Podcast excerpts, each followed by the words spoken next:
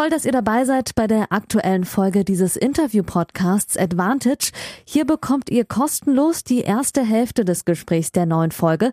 Das Gespräch endet nach der Hälfte des Interviews und das gesamte Interview, das gibt's exklusiv auf der Patreon-Seite dieses Podcasts unter www.patreon.com slash advantagepodcast. Und jetzt viel Spaß beim Hören.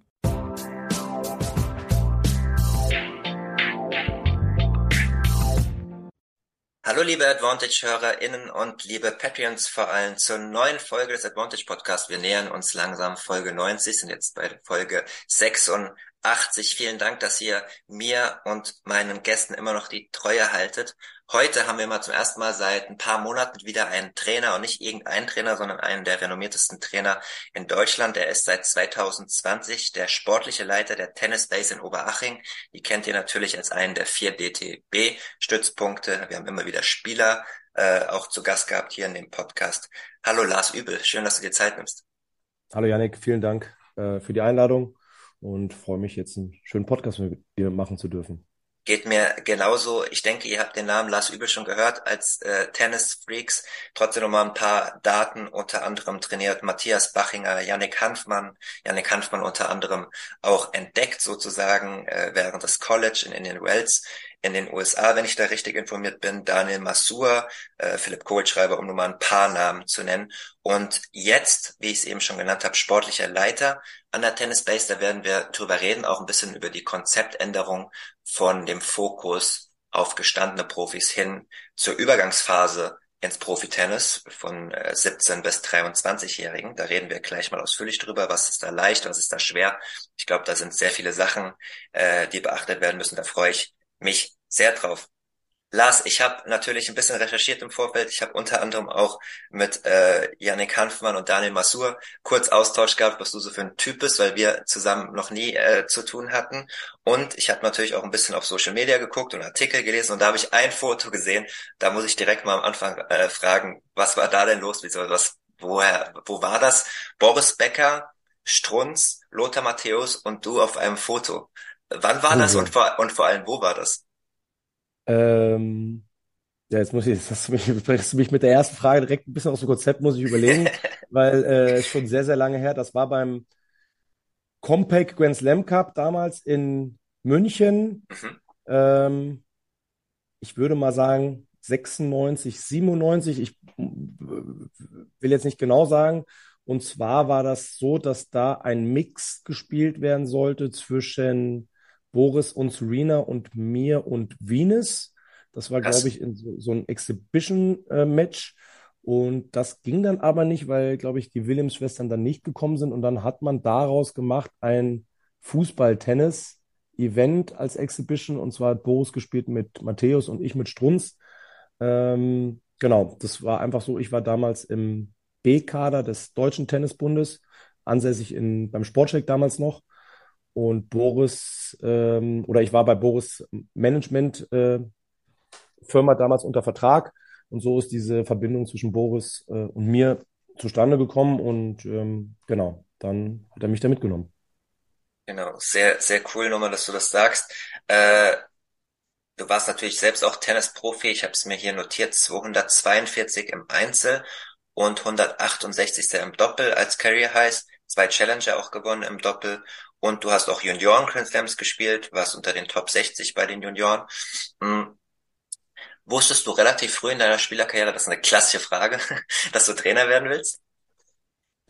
Nee, wusste ich nicht. Ähm, es war nur so, dass ich immer gesagt habe, ich will mit äh, Ende 20, Anfang 30 will ich auf keinen Fall wie viele andere noch äh, Future spielen, die das machen. Da hatte ich, äh, da habe ich mir schon relativ früh ein Ziel gesetzt zu sagen, okay, ähm, die, dieses, das hört sich jetzt ein bisschen negativ behaftet an. Ich meine, da muss jeder durch. Dieses Rumtingeln auf den Futures äh, ist einfach ein, ein, hartes Brot und einfach sehr, sehr schwer. Und ähm, ich habe dann gemerkt, dass, ähm, dass die Motivation dann einfach für mich sehr, sehr schwierig war, aufrechtzuerhalten und habe dann ähm, gar nicht so mit dem Trainerjob geschielt, habe zwar in meiner Spielerzeit schon den B-Trainer gemacht, den der DTB damals für diese Top, diesen Top 100 Lehrgang anbietet äh, den habe ich aber einfach gemacht, weil es sich angeboten hat, ohne jetzt großen Hintergrund zu, zu, zu denken, ich wäre Trainer. Und dann ist ein Angebot gekommen, das war damals mit dem Robin Rossart, ein Schweizer Spieler, der den Orange Bowl gewonnen hat, ähm, mit dem zu arbeiten. Und das habe ich ein Jahr vorher schon bekommen. Das Angebot, das habe ich noch abgelehnt. Und ein Jahr später, dann Anfang 2008, habe ich das dann angenommen. Und das war dann praktisch mein erster Job als Coach. Sehr gut. Ich habe ein äh, Interview mit dem Kollegen äh, Gerald Kleffmann in der Süddeutschen Zeitung gelesen von Anfang 2016, wo du über dich als Spieler selbst gesagt hast, dass du dir eigentlich nicht viel vorwerfen kannst, weil du ähm, Gas gegeben hast, professionell gelebt hast, versucht das maximal rauszuholen. Äh, und das sozusagen auch, das, das war jetzt kein Zitat, aber das habe ich daraus geleitet, so ein bisschen äh, dir nichts vorzuwerfen hast und äh, dann auch deine Spieler sozusagen spitz machen kannst, dass sie das Maximale rausholen. Äh, ist das jetzt ein paar Jahre später immer noch so oder denkst du manchmal dran und sagst, oh, da hätte vielleicht noch die eine oder andere Platzierung mehr rausspringen können? Ich würde es gar nicht am Ranglistenplatz äh, festmachen. Ich würde jetzt vielleicht ein paar Dinge anders machen, mhm. äh, als ich sie damals gemacht habe. Das, das ist sicherlich mit einem Erfahrungsschatz, den ich jetzt habe, auch aus den vielen Jahren als Trainer, ähm, ein bisschen anders. Aber grundsätzlich stehe ich dazu. Ich kann immer noch sehr, sehr gut in den Spiegel gucken und ähm, auch das äh, habe ich mir eingestellt. Ich war halt einfach auch nicht besser. Ne? Ich war, Fußball würde man sagen, ganz guter Zweitligakicker. Mhm. Und ähm, ja, mit dem kann ich aber auch gut leben. Was hat dir äh, das, das Leben als Tennisprofi äh, so für die Lebensschule mitgegeben? Ja, ich bin mit, äh, mit 17, mit 16, 17 aus dem, aus dem Elternhaus raus. Ähm, habe eine große Selbstständigkeit dadurch erfahren, ähm, über Jahre an verschiedenen Orten auf der Welt zu leben, also in Europa zumindest.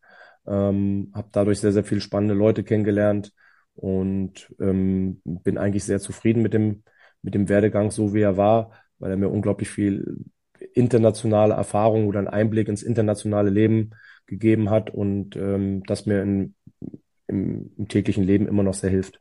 Mhm. Ich hatte es ja eben angekündigt, ich habe mit äh, Daniel Masur, äh, der auch äh, diesen Podcast supportet und wahrscheinlich jetzt auch gerade zuhört, äh, kurz gesprochen. Ihr habt, glaube ich, heute sogar auch äh, eine Einheit gehabt, wenn ich richtig informiert bin. Und auch mit, mit Janik Hanfan, die haben grundsätzlich nur positive Sachen über dich gesagt. Janik hat auch nochmal herausgehoben, dass er das ohne dich, das wahrscheinlich so nicht möglich gewesen wäre, dass du ihm praktisch den Mut gegeben hast, aus dem, aus dem College heraus das Talent zu erkennen und dann mit nach München zu kommen, auch ein Jahr später ich habe ein paar Stichworte rausgeschrieben, die sie über dich gesagt haben. Ähm, die klingen erstmal relativ deftig. Will dich mal damit konfrontieren, gucken, ob das stimmt. Direkter Typ, Berliner Stauze, eher strenger Trainertyp und harte Schale, weicher Kern. Äh, würdest du dich auch so charakterisieren als Trainer? Ja, äh, kann ich mit allen äh, mit allen Wörtern, die dir gerade gefallen sind, kann ich äh, komme ich gut klar mit. Okay. Ähm, ist das äh, eine Sache, die man speziell im Profi-Tennis oder im Übergang zum Profi-Tennis braucht? Oder würde das auch genauso gut im, im etwas ja, ambitionierteren Leistungssport oder sogar im Breitensport funktionieren? Ja, das muss ja jeder für sich selber entscheiden. Ich mache es genauso im Breitensport. Mhm. Ähm, ich war ja auch lang genug selbstständig und ähm, habe damit mit, mit, mit vielen Leuten, äh, die auch wesentlich schlechter Tennis gespielt haben, äh, Stunden gegeben und mit denen bin ich die Herangehensweise ist äh, charakterlich genau gleich, ob ich jetzt mit einem Hobbyspieler spiele oder mit einem Profispieler. Nur äh, der Inhalt ist halt ein ganz anderer. Mhm nochmal zurückkommt auf dieses äh, Süddeutsche Zeitung-Interview, äh, was ich in der Recherche sofort gemerkt habe, ist, dass du ein Mann klarer Worte bist. Das wurde mir auch wieder gespiegelt, äh, was, was ich äh, super finde, ohne dass du da zu sehr, äh, zu krass wirst, aber du benennst die Sachen klar. Und in diesem Interview hast du auch deine, deine Spieler Matthias Bachinger und der damalige Spieler Matthias Bachinger und Peter Gojovcik auch gelobt, aber du hast auch klar benannt, die Dinge, wo sie vielleicht nicht strukturiert genug sind oder wo noch Luft nach oben ist. Und hast auch ein Beispiel gegeben mit Janko Tipsarevic, der es mal geschafft hat, von, von den 40er Rankings dann auf 10 zu kommen, den du mal getroffen hast bei einem Frühstück gesagt hast, wie machst du das eigentlich? Und er gesagt hat, er hat sich an Novak Djokovic orientiert in allem. Also nicht im Tennisspiel, sondern in allem, was drumherum ist. Ähm, jetzt sind wir sechs Jahre später, du hast mit anderen Spielern zu tun. Erlebst du die Generation etwas fokussierter oder sind das sogar die gleichen Probleme wegen Social Media, Digitalisierung, schnelllebiger Welt, diese totale Fokussierung auf Profitennis, dass die so ein bisschen fehlt? Ja, äh, ich, meine Meinung dazu hat sich nicht geändert. Ich glaube, das ist ein äh, Leistungskriterium, das äh, immer noch die, den Unterschied macht, ob ein Spieler Richtung 100 spielt oder ob ein Spieler Richtung 30, 20 oder 10 oder 5 spielt. Ähm, da sieht man einfach gravierende Unterschiede. Das muss sich jeder selbst bewusst machen, ob er das machen will. Ähm, das ist hier, das ist kein Urlaub, den hier jemand hat, wenn hier in der Tennisbase ist, oder ist auch kein, das ist keine, keine Lustreise zu sagen, ich werde jetzt mal Tennisprofi und das klappt dann von alleine, nur weil ich vielleicht mit U14, U16 oder U18 die Nummer eins in Deutschland oder von mir aus auch in Europa war, äh, ist das kein Selbstläufer und der Weg fängt da gerade erst an. Wir haben ein großes Problem, dass, dass unsere junge Generation sehr, sehr früh, sehr, sehr schnell hochgelobt wird, obwohl sie meistens noch überhaupt nichts erreicht hast, zumindest nicht äh, was ich von erreichen, äh, was ich darüber definiere. Und ähm, wenn ich da kurz einhaken kann, also ist da für dich ein klassisches Beispiel Rudi Mollecker, der dann vor drei, vier Jahren direkt mit den großen Namen verglichen wurde, oder hast du jetzt an was anderes gedacht? Oh ja, Rudi kenne ich auch sehr gut und ich, ich würde nicht sagen, dass, ähm, dass, dass diese, diese Vergleiche, das ist ja meistens immer ein Thema der Medien, die das, die das immer so irgendwie dann sagen, äh, das verstehe ich natürlich auch. Die Medien brauchen irgendwie Grund, was zu schreiben. Ich meine, wir haben eh eine schwierige Zeit im Tennis. Das ist, das ist mir auch sehr bewusst. Und ich sage auch nicht, Lars Übel ist der Gott, der alles richtig macht. Überhaupt nicht. Ähm, aber mir sind halt einfach Grundeinstellungen sind mir halt sehr, sehr wichtig. Die, dafür stehe ich und die benenne ich auch. Und wenn ein Spieler ähm, das nicht macht, dann sage ich dem das und dann ist das meine Meinung und hinter der stehe ich und die ist sehr, sehr klar. Und ähm, es gibt natürlich verschiedene Wege, ähm, die nach Rom führen ja, oder in die Weltspitze führen. Und ich habe für mich äh, was definiert, für was ich stehen will. Und ähm, das kommuniziere ich dann halt auch so. Das heißt aber nicht, dass jetzt mein Weg der einzig äh, richtige ist. Mhm. Kannst du das an zwei, drei Punkten festmachen, den Weg, den du definiert hast? Ja, ähm, ich, ich bin jemand, der relativ wenig lobt. Ähm, ne? Also ich bin jemand, der eigentlich relativ kritisch den Spielern ist, gerade den jungen, äh, guten Spielern. Ne? Ähm, Max Rehberg hört sehr, sehr selten als Beispiel äh, von mir ein Lob. Ich sage ihm eigentlich erst, wie weit er weg ist von der Weltspitze und was er alles machen muss, um ähm, dahin zu kommen. Natürlich kriegt er auch ein Lob, wenn er in Ismaning gut spielt, weil er es auch wirklich gut gemacht hat. Aber äh, grundsätzlich ist es so, dass das ein Spieler ist, als Beispiel, der jetzt anfängt, auf der Profitour zu spielen. Ne? Und der, den braucht man jetzt nicht hochloben, weil er ein Finale beim Challenger ge äh, äh, gespielt hat und ein Future vorher gewonnen hat. Das sind ganz normale Schritte, die ein Spieler gehen muss, wenn er in die Weltspitze gehen muss. Und da brauche ich jetzt nicht anfangen, ähm, den Blumen vor die Tür zu legen, sondern da erwarte ich, dass der am nächsten Tag hier beim Training ist und sich wieder verbessern will. Und wenn er das nicht macht, dann sage ich ihm das. Und wie war seine Reaktion? Also bist du zufrieden mit den Trainingsleistungen danach? Er ist ja danach direkt nach Hamburg erstmal gegangen. Komplett anderes Turnier, komplett anderer Untergrund. Da fällt es natürlich nicht so leicht.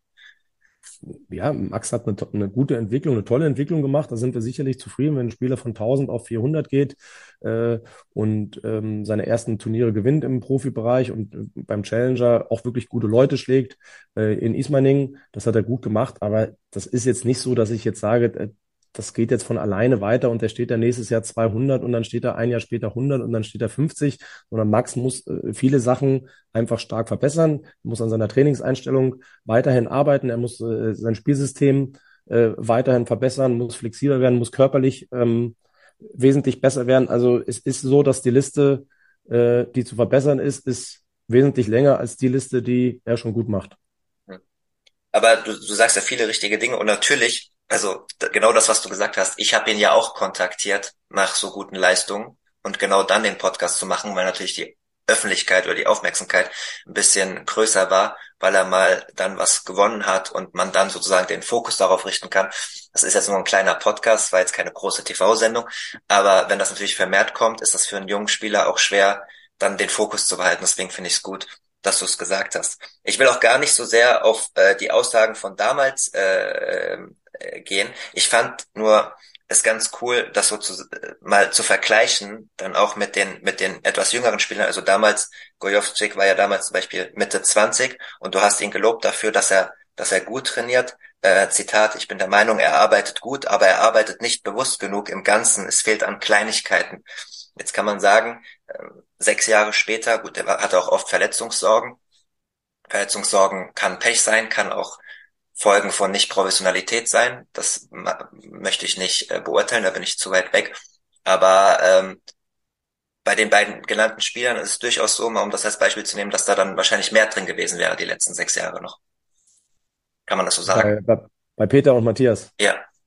Ja, also die haben einige Millionen meiner Meinung nach liegen lassen auf der Straße. Peter vielleicht ein paar Millionen mehr als der Bachi. Mhm. Ähm, Ähm, aber am Ende vom Tag wird der Grujo zurückgucken und sagen, ich habe eine tolle Karriere gehabt, die er zweifelsohne hatte. Ne? Ähm, das will ich ihm auch nicht wegnehmen. Er hat dann äh, tolle Leistungen gemacht. Ich glaube trotzdem, äh, wenn er äh, in fünf, zehn Jahren, wenn er irgendwann aufgehört hat und zurückblickt, wird er sagen, ja, vielleicht äh, hätte ich das eine oder andere doch ein bisschen besser gemacht. Vielleicht guckt er auch gar nicht zurück und sagt, ähm, mir geht's gut, äh, ich habe ein schönes Leben und habe viele Sachen richtig gemacht. Hat er auch, aber ähm, ich mit meiner äh, Erfolgshungrigkeit, sage ich jetzt mal so, ähm, denke, dass die Jungs beide, obwohl sie erste 100 waren, Peter erste 50 war, ähm, doch einiges ähm, liegen lassen haben.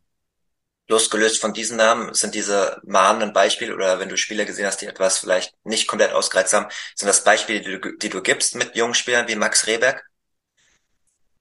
Nee, das sehe ich, das, ich äh, gucke da immer sehr individuell auf den Spieler mhm. und ähm, gebe jetzt eigentlich ungern Vergleiche von früher und sage, ähm, ah, guck mal, der hat das so gemacht, der hat das so gemacht, weil das ist so, ähm, man muss das ja auch mal einordnen. 100 Prozent ist ja bei jedem unterschiedlich. Ne? Ja, ja, also, voll.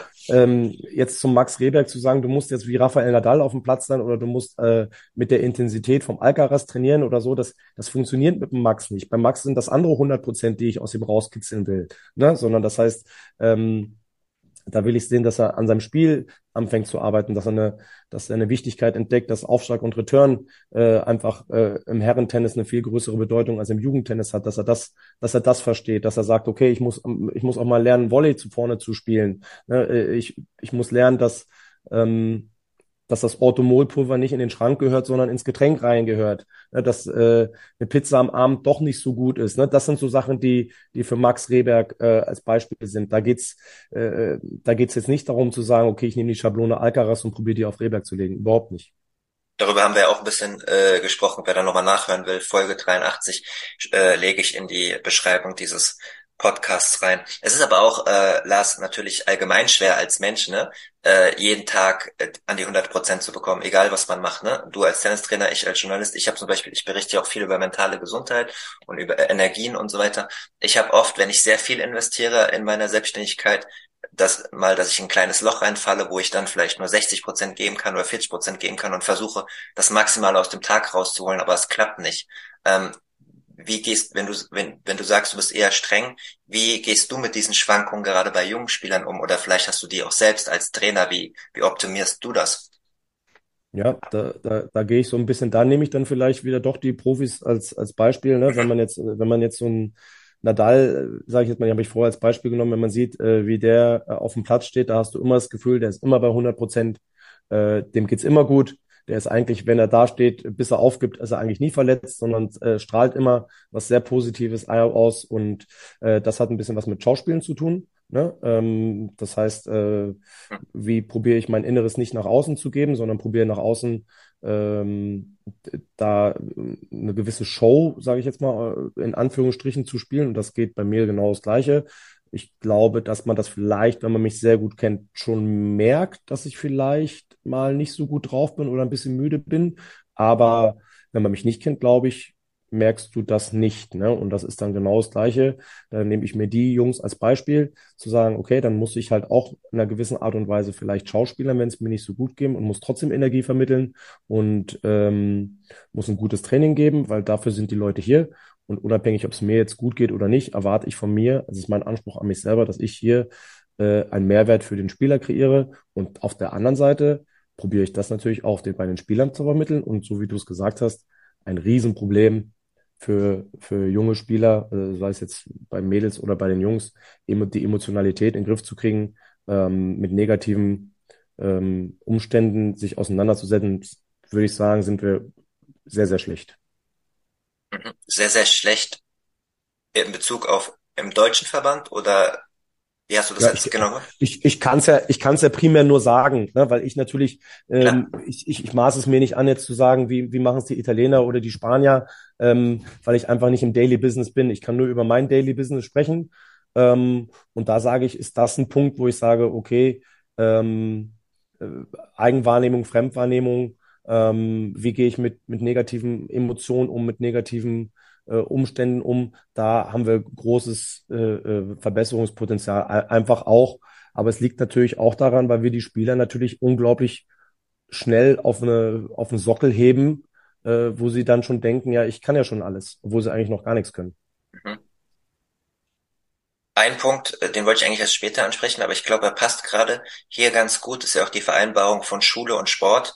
Wenn du sagst, da sind wir in Deutschland relativ, relativ schlecht, äh, mit den negativen Emotionen ist natürlich so, dass ein deutscher äh, 16-Jähriger noch andere Sachen zu handeln hat als vielleicht ein Top-Junior in Spanien. Also wenn man mal das Beispiel, natürlich darf man das Beispiel, das habe ich auch zu Max gesagt, Alcaraz nicht heranziehen und als Schablone für jeden Junior, der in die Top 100 kommen will, äh, ansetzen, weil der ist jetzt mit 19 Nummer 1 und es gibt nur zwei U20-Spieler überhaupt in den Top 10. Und Max ist, glaube ich, auf Platz 14 oder 15 in der U20-Weltrangliste. Ähm, aber der musste nicht mehr in die Schule gehen ab einem gewissen Alter. Der war in den spanischen Akademien äh, mit Ferrero und konnte schon in sehr frühen Jahren voll fokussiert arbeiten. Äh, da gehen natürlich Stunden, Tage an Intensität auch verloren. Also ich kenne das auch aus dem Tischtennissport. Das kritisieren immer wieder Ovtcharov und Boll im Vergleich zu den chinesischen Top-Talenten, die halt vielleicht nur Volksschule machen und dann rausgezogen werden. Das ist natürlich nicht übertragbar auf äh, die westliche Welt. Und so schlimm ist es in Spanien natürlich auch nicht. Aber Unterschiede gibt's ja da schon. Und wenn jemand mehr Belastung hat mit Schule und so, also ich will jetzt nicht als Verteidiger der Spieler dienen und so, du musst trotzdem professionell sein, aber die haben natürlich dann nochmal einen anderen Fokus, oder? Ja, äh, klar, das hat, das hat nichts mit Verteidigen zu tun, das ist einfach ein Fakt. Ne? Mhm. Ne? Also das, das ist, äh, man muss da schon, ähm, muss da schon auch bei den Fakten bleiben und man muss also auch schon sagen, ich, ich, ich nehme das jetzt gar nicht auf, auf den Tennissport, ich nehme auf den Sport allgemein. Das ist immer so, ich nehme mal so das Beispiel, das ist immer ganz schön, wenn die Olympischen Spiele vorbei sind und dann wird der Medaillenspiegel am Ende eingeblendet und dann wird gesagt, ah, guck mal, Deutschland schon weniger, weniger Medaillen als vor voll, vier Jahren. Voll. Und äh, noch weniger Medaillen als vor acht Jahren und äh, die wenigsten Medaillen seit, so weiter, ne? Und dann äh, sitzen da irgendwelche Funktionäre und sagen, äh, ja, wir müssen besser werden und so weiter. Aber getan wird in Deutschland da sehr wenig, äh, wenn ich jetzt gerade jetzt mal ins Schulsystem gehe, ne? Dafür, dafür, dass wir bessere Olympioniken ähm, ausbilden. Dafür wird meiner Meinung nach vom, vom Kultusministerium sehr, sehr wenig getan. Ich kann jetzt auch wieder für, auf, für Bayern sprechen. Ähm, das ist, mir, mir fehlt da einfach eine kreative Lösung, zu sagen, wie kann ich, wie schaffe ich, dass ein Leistungssportler, ähm, der, der national oder international zur Spitze gehört, besser gefördert wird als ein normaler Schüler. Und das meine ich gar nicht kritisch gegenüber äh, den normalen Schülern, ähm, das meine ich einfach mit dem Hintergrund, okay, wenn wir Sport verbessern wollen, wenn das unser gemeinsames Ziel ist, ähm, dann musst du da was machen. Und dann brauchst du dich nicht wundern, dass die Chinesen 250.000 Mal von dem scheiß Sprungturm runterspringen und unsere Deutschen nur 10.000 Mal. Und dann wunderst du dich, dass die Chinesen besser sind als die Deutschen. Das ist einfach ganz normal. Und das ist das Gleiche, wie du es gesagt hast. Natürlich hatte Alcaraz und der Rune, die haben wesentlich mehr Bälle geschlagen als ein Max Rehberg. Logisch. Ja, das heißt, ein Max Gebert wird später besser werden als ein Alcaraz und ein Rune. Der Sascha Zverev hat mehr Bälle geschlagen als der Max Gebert im gleichen Alter. Mhm. So, das sind einfach Fakten. Und das heißt jetzt nicht, dass es eine Garantie ist, dass ein Sascha Zverev, der trotzdem ist ein unglaublich außergewöhnlicher Sportler, trotzdem sind das grundsätzlich andere Voraussetzungen, als die haben. Darum muss man auch wieder individuell auf die Spieler gucken, äh, aus was für einem Umfeld kommen wir. Und wenn du in die Regelschule gehst in Deutschland, dann dauert das grundsätzlich länger als normalerweise. Voll. Äh, weil wir jetzt schon beim Thema sind, du hast ja, äh, du bist schon länger an der äh, an der Tennis Base, warst früher äh, an dem äh, Checkpoint, heißt glaube ich die die Schule, die die die die die, die Sportcheck. Sportcheck, genau, da hast du die individuellen äh, Spieler ähm, äh, betreut, bist dann äh, zum Bayerischen Tennisverband gewechselt und bist jetzt seit 2020 sportlicher Leiter. Und ich hatte in einem Artikel als Vorbereitung auch gelesen, dass genau das einmal dieses Problem gab, dass du Schüler aus äh, einer anderen Richtung in München, dass da sogar die Zusammenarbeit beendet werden musste, weil es faktisch nicht möglich war, mit öffentlichen und so das so hinzukriegen, dass es Sinn gemacht hätte. Das ist ja dann auch ein, ein Problem, das nicht jeder äh, Verband vielleicht hat, ne? Oder oder es sind sehr individuell zu lösende Probleme, die die Öffentlichkeit nicht sieht, sagen wir es mal so. Ja, äh, ich, ich, man muss auch immer zwei Seiten sehen. Ne? Ich will, ich will da auch nicht äh, zu sehr den, den, den Schutzhelm aufziehen und sagen, die böse, böse Schule ist jetzt daran schuld, dass wir jetzt hier keine Tennisspieler oder keine Sportler oder keine Medaillen machen. Das will ich überhaupt nicht sagen. Das ist ein, das ist ein Puzzlestein, der dazugehört. Ähm, äh, wir müssen uns auch hinterfragen, äh, sind wir da am richtigen Weg? Ähm, ähm, haben wir inhaltlich die, die richtige äh, Perspektive zu sagen, wir bilden äh, Sportler aus, äh, welche, welche Spieler nimmst du äh, in die Förderung rein, welche nimmst du nicht rein, wie viel förderst du, wann förderst du, das sind alles Sachen, die, die ähm, da wo wir sagen, da machen wir uns auch täglich Gedanken. Und äh, wenn ich mir die, die Ranglisten anschaue, ist es natürlich ganz klar, dass wir nicht zufrieden sind, um zu sagen, ähm, wir haben jetzt damit mit mit Rehberg und Topo äh, zwei Spieler, die unter 20 stehen, die knapp ein bisschen über 400 sind und ja. äh, da klopft da klopft sich keiner bei uns auf die Schultern und sagt, boah, das ist aber geil. Ne? Ähm, und ähm, wir, wir leben, das muss man auch ganz klar sagen, wir leben von dem Leuchtturm Sascha Sverev, der oben, der, der hält das Ding noch ein bisschen am Leuchten. Da, muss, da muss jeder drei Kreuze machen, dass das so ist. Auf der anderen Seite ähm, müssen wir diese, dieses, dieses Leuchten auch nutzen, um zu sagen, wir, wir arbeiten im Hintergrund, dass da was hinterherkommt. Ne? Ähm, und äh, dem Sascha ist das auch bewusst. Der hat dann mal zu mir gesagt, Lars, was ist da los? Und dann habe ich gesagt, äh, ja, du musst noch ein bisschen, Sascha, wir brauchen dich noch ein bisschen da oben. Da habe ich gesagt, ich mache doch schon so lange. Ja, ähm, aber ich habe ihm gesagt, ähm, und da sage ich immer noch, der Sascha muss noch ein paar Jahre da oben aushalten und den Leuchtturm spielen. Und dann hoffentlich ähm, kommt dann was hinterher. Klassische Frage, wenn du ihn gerade von dir aus ansprichst. Äh, herausragender Spieler auf dem Platz, immer mal wieder Probleme außerhalb des Platzes. Kleine Glaskugel nach der Verletzung ist natürlich auch nicht so leicht da zurückzukommen. Es waren drei Bänder, Bänder gerissen für die Stabilität im Fuß auch nicht leicht. Äh, glaubst du, dass er da relativ schnell äh, wieder äh, an sein Leistungsoptimum rankommen wird? Ich bin eher, glaube ich, ein Verfechter, der sagt, er braucht eher mehr Bälle und das wird nicht so lang wie bei Dominik Thiem vielleicht dauern, aber es wird vielleicht ein paar Monate dauern, bis er wieder Top Ten Tennis spielt, wenn er wieder spielt. Was, was denkst du denn? Ja, wie schnell das geht, äh, kann ich nicht sagen. Sascha ist sicherlich eher übermotiviert als untermotiviert, äh, da zurückzukommen. Ähm, das hat man jetzt gesehen, wie, wie, wie, wie dringend oder wie gerne er beim Davis Cup dabei gewesen äh, wäre.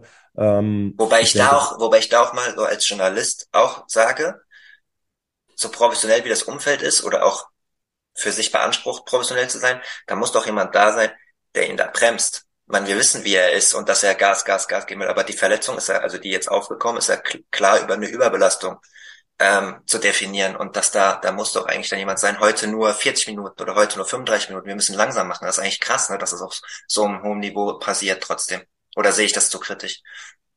Ja, das kannst du kritisch sehen, wie du willst. Ich bin jetzt nicht im Daily Business da bin und da hat auch, kann auch jeder seine eigene Meinung haben. Ich sage mhm. nur, wir sind im absoluten Weltklasse-Sport unterwegs und das ist einfach eine absolute Grenzerfahrung, die da dem, dem Körper ausgesetzt wird. Ne? Äh, was ein Nadal macht oder was ein Federer macht oder was ein Djokovic da über Jahre gemacht hat, ist eigentlich unglaublich zu sehen, ne? wie die, wie die es geschafft haben, auf dem Niveau ähm, da zu spielen. Und ähm, das ist so ein bisschen Leben am Limit, ne? Und dann bist du halt auch drüber manchmal. Ne? Das ist das gehört dazu. Und Sascha ist sicherlich einer, der tendenziell eher drüber als drunter ist. Und dann passieren ja halt auch Fehler, die wird keiner bewusst machen. Auch keiner aus dem Team wird gesagt haben, ist ja super, dass er, dass er, dass er sich jetzt hier nee, verletzt hat und nicht beim Davis Cup um, um spielen kann. Ne? Um ne? Also ähm, da denke ich schon, dass da jeder ähm, grundsätzlich das, das Richtige will. Äh, am Ende ist immer der Sportler derjenige, der entscheidet. Und vielleicht war Sascha ein Tick drüber.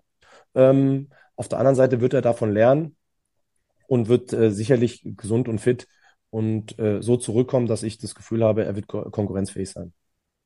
Ja, soweit ein kleiner Ausflug zu Alex Zverev. Ihr merkt, wir springen heute ein bisschen, weil natürlich reden wir allgemein, äh, aber es gibt auch aktuelle Themen und ich möchte zwei aktuelle Themen einstreuen. Zum beides keine angenehmen Themen, aber gehören zur Tenniswelt dazu. Das erste ist das Thema Doping. Lars, ich weiß, du verfolgst zumindest ein bisschen meine Arbeit und auch den äh, die so sozialen Medien Advantage Podcaster ist dir nicht entgangen, dass ich natürlich den ähm, Dopingfall oder den mutmaßlichen Dopingfall, aber es ist zumindest der positive Test, A und B-Probe von Simona Halep äh, medial begleitet habe und da auch ein Verfechter bin eher einer strengeren Meinung, dass auch der Tennissport nicht frei von Doping ist und er gilt ja jetzt mutmaßlich als äh, erster entdeckter Blutdopingfall. Ähm, ein paar Jahre nachdem du aufgehört hast oder zu der Zeit, wo du aufgehört hast, hat Jim Courier 1999 am Rande der Australian Open ähm, gesagt, dass er nicht weiß, wie einige Spieler auf dem Niveau ohne Leistungsverlust spielen können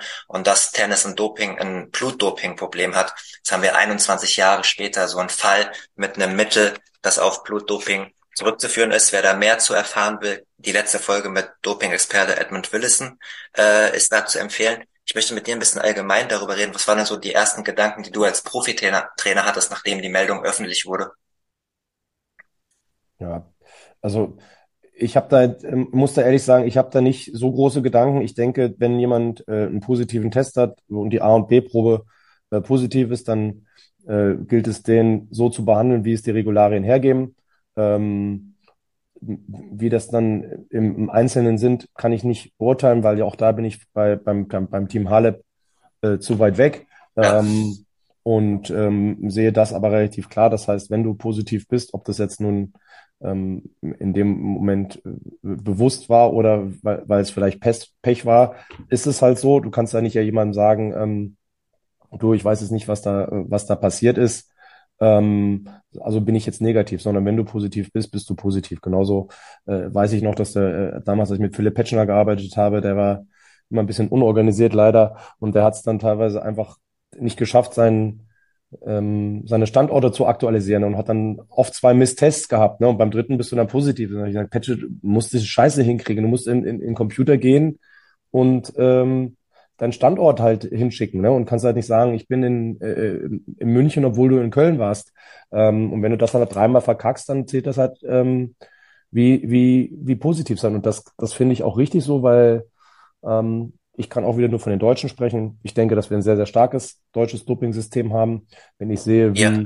wie, wie oft die deutschen Spieler, ich kann jetzt immer nur von, von den Leuten, mit denen ich natürlich Klar. zu tun habe, getestet werden, dann würde ich sagen, ist das wahrscheinlich überdurchschnittlich, ähm, weil du natürlich die nationale Dopingagentur und die internationale Dopingagentur hast, die beide hier vor der Tür stehen, teilweise am gleichen Tag vor der Tür stehen. Und äh, ich kenne mich jetzt in den anderen Ländern, muss ich sagen, zu selten auf. Ich habe irgendwann mal jetzt eins, ein, ein Slide gesehen, wo drauf stand, dass, dass die Spieler unterschiedlich getestet wurden, aber so eine Sviatak, äh, die wurde auch 30 Mal getestet oder so. Ähm, wenn du, wenn du 30 Mal im Jahr getestet wirst, dann ähm, ist davon ausgegangen, dass das eigentlich sehr flächendeckend ist für mich. Ja, ähm, die Spieler werden sehr, sehr oft auf den Turnieren getestet, werden im Training, oft Training getestet. Also wir Deutschen sind da schon, würde ich sagen, Vorreiter. Ob das bei den anderen Nationen auch so ist, kann ich nichts dafür sagen. Äh, wünschend, wünschenswert wäre das natürlich, dass, dass da die anderen Nationen die, die Latte ähnlich hochlegen wie die Deutschen. Ob die das vom Infrastrukturellen schaffen können, dafür, dazu kann ich nichts sagen. Bin ich weder bei der WADA noch bei der NADA zu nah, äh, nah genug dran. Ja, aber da ähm, sprichst du, da sprichst du halt genau das Richtige an. Das ist auch immer wieder Thema mit deutschen Spielern hier im Podcast.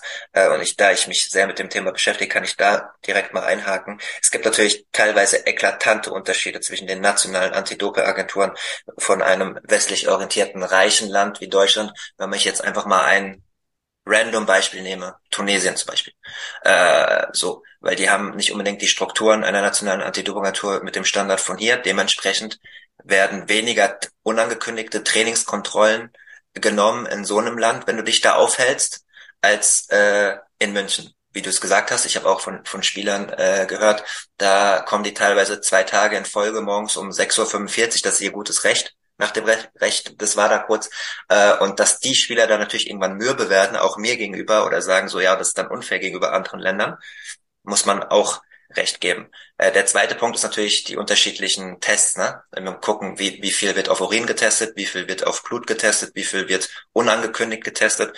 Und leider ist es so, äh, dass gewisse Spieler aus gewissen Ländern äh, weniger unangekündigt getestet werden und schon gar nicht auf Blut getestet werden. Und da ist dann so eine Sache. Ähm, Danke erstmal dafür, dass du darauf geantwortet hast. Ich möchte noch eine allgemeine Frage dazu stellen. In deinen Jahren als äh, Reisecoach äh, von den Spielern, äh, ohne Namen zu nennen natürlich, so hattest du da immer ein gutes Gefühl oder hast du teilweise das Gefühl gehabt, da sind schon Spieler dabei, äh, die machen, das geht nicht auf, auf so einem Niveau. Und äh, gerade das, was du mit Philipp Petscher angesprochen hast, mit den Spielern, mit denen du lange gereist hast, äh, wie schwer ist es denn auch als Coach und als Spieler, sich auf Dopingtests vorzubereiten, wenn man Nahrungsergänzungsmittel nimmt etc. Ja, das hat sich ja auch ein bisschen geändert ähm, zu meiner Zeit, als ich angefangen habe. Ne? Damals ähm, haben, haben die relativ viel, konntest du noch relativ viel bekommen von, von den Physios und den Ärzten von der ATP. Das wurde in den letzten Jahren immer weniger. Ne? Also die, die Mittel, die praktisch die, die Ärzte dir geben können, das ist sehr begrenzt. Oder die Physios geben dir, glaube ich, gar nichts mehr. Muss ich ja sagen, ich bin als Trainer ja auch nicht mehr äh, so drin Ja, ja, ja. Ähm, es ist natürlich immer ein gewisses Risiko, ne? Wenn man Nahrungsergänzungsmittel irgendwo kauft ähm, und ähm, dann, dann weiß man halt nicht, was, was genau drin ist. Ne? Dieses Risiko trägt dann halt der Spieler. Das ist halt ein bisschen schwierig. Ähm, es gibt mittlerweile Firmen, die, die geben so eine gewisse Garantie, dass sie dopingfrei sind, weil halt die Charge dann halt irgendwie äh, einzeln ist. Und dann gibt's halt wieder vielleicht, ich kann mir auch vorstellen, dass natürlich, wenn in, in, in Südamerika oder was, ich will es jetzt gar nicht äh, zu böse machen, ne, wenn da eine Nö, aber das ist ja, es gibt ja, es gab ja in den Anfang der 2000er gab es ja genügend Fälle äh, aus Südamerika, äh, weil die halt ärztlich nicht so gut beraten worden sind wie ja, vielleicht westliche Länder, ja? Klar. ja, also ähm, es ist nicht einfach, ne? Das ist ein schmaler Grat und am Ende ist es so, dass, dass, dass die Spieler alle Einzelunternehmer sind. Das ist einfach so. Ähm, wir sind in einer gewissen Art und Weise Dienstleister, die den Spielern helfen, die denen ähm, auch Hilfeleistung geben können. Aber die Entscheidung, was der Spieler in seinen Körper tut, ähm, trifft am Ende der Spieler ganz alleine. Und das sind äh, meistens äh, volljährige Leute, die natürlich ähm, ein Umfeld haben, auf das sie hören. Und manchmal hörst du auch auf die falschen Leute, das ist auch klar. Ne? Also das sind einfach Fehler, die im Leben passieren. Aber die Entscheidung trägt am Ende der Spieler und dann geht es darum, halt ein gutes Umfeld zu bauen, die dich halt gut beraten am Ende. Danke dafür. Und letzte Frage dazu ist ja mal, hast du mal ein ungutes Gefühl gehabt bei, bei Spielern? Glaubst du, äh, dass Tennis da irgendwo ein Problem hat? Oder sagst du eher, Yannick, ich glaube, du siehst das zu streng? Ja, ich, äh, ich habe da, ich hab, bin da vielleicht so ein bisschen, äh, vielleicht gehe ich auch mit einer gewissen Naivität da rein. Das will ich gar nicht äh, sagen, dass das nicht so ist. Aber ich, ich denke immer, dass dass es so ein Sportsgeist äh, ist, dass der rein ist. Äh, Tennis wird, aber auf der anderen Seite wird genauso ein Dopingproblem haben, wie, wie andere Sportarten das auch haben. Ähm, das, das ist mir bewusst. Ähm, ich hoffe da einfach ähm, drauf, dass das die, die nationalen und internationalen Dopingagenturen einfach sich so gut aufstellen, dass sie da einfach flächendeckend so gut ähm, testen können, dass, dass die Chance, da durchzurutschen, einfach kleiner ist. Ich glaube nicht, dass wir äh, annähernd beim Radsport sind. Ähm, und ich glaube auch nicht, dass es ein massives Dopingproblem im Tennis gibt. Aber klar äh, sind wir eine Weltsportart, wo es um Millionenbeträge geht. Und da probiert natürlich bestimmt der eine oder andere auch ähm, Prozent rauszukitzeln. Lars, vielen Dank, dass du dich äh, ehrlich dazu geäußert hast, weiß ich sehr zu schätzen. Ein zweites schwieriges Thema, das wir noch äh, besprechen wollten, ich führe ja auch immer mal Vorgespräche äh, über diese Themen, ist äh, sexualisierte Gewalt im ähm, im Profitennis und im Verhältnis auch zwischen Trainertum und, und Profispielerinnen oder äh, angehenden Profispielerinnen. Ähm, ihr wisst das, ich habe einen Artikel geschrieben für Zeit Online am Rande der US Open äh, über den Fall Fiona Ferro und den, den Aussagen, die dann auch die, die Spielerinnen gemacht haben. Und ich habe den Deutschen Tennisbund äh, kontaktiert, die sehr professionell äh, geantwortet haben, die auch unterstrichen haben, wie wichtig ihnen das Thema ist. Seit 2019 gibt es ein Schutzkonzept, das brauchst du, wenn du im Olympischen Sportbund Teil sein willst, mit äh, äh, Leuten, die sich exakt darum kümmern. Und anhand dieses Schutzkonzepts hat mir der Deutsche Tennisbund auch verraten, dass sie äh, die und die Arbeit machen und Ansprechpartner haben und es auch zwei Fälle sexualisierter Gewalt im Umfeld des deutschen Profitennis schon gegeben hat. Nicht in welcher Intensität und auch nicht äh, wo das ist auch gar nicht äh, die Pflicht von denen, das zu machen, aber ich wollte damit nur sagen, es existiert natürlich auch hierzulande. Äh, es ist nicht immer der schlimmste anzunehmende Fall, aber es fängt natürlich ja auch schon bei verbalen Entgleisungen an oder psychischer Gewalt. Äh, und jetzt habe ich hier einen der erfahrensten äh, Profitrainer Deutschlands sitzen. Ähm, vielleicht gehen wir das Thema erstmal allgemein an. Wie krass schwer und individuell ist es denn natürlich mit unterschiedlichen Charakteren zusammenzuarbeiten und immer auch ähm, ja sensibel den Mensch im Blick zu haben, aber auch den Leistungssportler. Ja, ist äh, sehr schwierig. Ähm, ist äh, für mich dieser Einblick in, in Prävention sexueller Gewalt ist natürlich wesentlich ähm, bewusster geworden, seit ich im, im Jugendsport tätig bin, ne? seit, äh, seit, seit wir oder seit ich auch dafür zuständig bin, mit den, mit den 13- bis 18-Jährigen zu arbeiten. Das habe ich mein, mein Leben davor nicht gemacht. Da habe ich praktisch eigentlich immer nur Erwachsene äh, Leute trainiert äh, und dann hauptsächlich auch noch äh, Männer. Ähm, und da ist es grundsätzlich so, dass, dass ich glaube, dass, äh, dass es dadurch eigentlich fast immer gleichgeschlechtlich ist. Es ist meistens ein, ein männlicher Trainer mit einem männlichen Spieler. Ist dieses, ist das Thema grundsätzlich im Erwachsenenbereich jetzt nicht so präsent gewesen auf der Herrentour. Bei den Damen muss ich ehrlich sagen, ähm, weiß ich nicht, ich, ich ist nicht so genau, weil ich einfach jahrelang nicht auf der Damentour gearbeitet habe oder eigentlich noch nie äh, äh richtig ähm, da gearbeitet habe. Aber grundsätzlich ist es natürlich beim Damen, dadurch, dass es keine gleichgeschlechtliche äh, ähm, Partnerschaft meistens ist, ne, oder oft ein, ein, Fall vom männlichen Trainer mit einer weiblichen Spielerin, ähm, äh, kann ich mir schon vorstellen, dass es da ist. Das ist das auch, was ich so äh, am Rand höre. Ähm, für mich jetzt einfach akut ist es so zu sehen, dass, dass wir, äh, dass ich auch immer die Aufgabe habe, hier die Trainer praktisch auszubilden und fortzubilden. Und ich merke einfach, dass der, dass die Kommunikation gerade mit jungen Mädchen einfach unglaublich schwierig ist. Ne? Das ist einfach so, das ist, ähm, da muss man äh, wirklich sehr, sehr stark sich überlegen, ähm, wie, wie nah lasse ich diese, diese Distanz zwischen Trainer und Spieler äh, zu. Ne? Äh, wann, wann fängt das an, ins, ins Private reinzugehen? Ähm, Mädchen tendieren natürlich dazu, sehr schnell eine Bindung zu, zu jemandem zu, zu haben, der, äh, dem sie vertrauen. Und da ist es, ist es sehr, sehr schwierig, den, die richtige Distanz zu finden, die, die richtigen Worte zu finden. Und ähm, das merken wir auch, dass das äh, gerade im Umgang mit weiblichen Spielerinnen zwischen 13 und 18 einfach ähm, sehr, sehr viel Fingerspitzengefühl und auch Erfahrung äh, erfordert und dass man sehr, sehr, sehr, sehr schnell mit einem Wort sehr, sehr viel kaputt machen kann. Unabhängig, dass jetzt, dass es muss jetzt keine, keine sexuelle Gewalt sein, ne? Ja, ja, klar, einfach, klar, ähm, klar. Äh, ich sag mal, emotional kannst du äh, da ähm, sehr schnell sehr viel kaputt machen und das kannst du dann auch meistens bei den Mädels nicht wieder gut machen.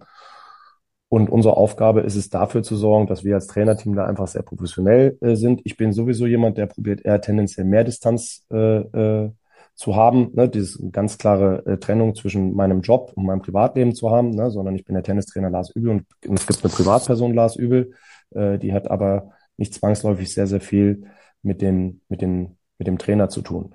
Und ähm, das sage ich den Spielern auch, mich braucht keiner privat anrufen. Ja, das ist äh, ganz klar definiert und abgehakt. Die Spieler wissen aber auch, was sie von mir kriegen und was sie von mir erwarten können.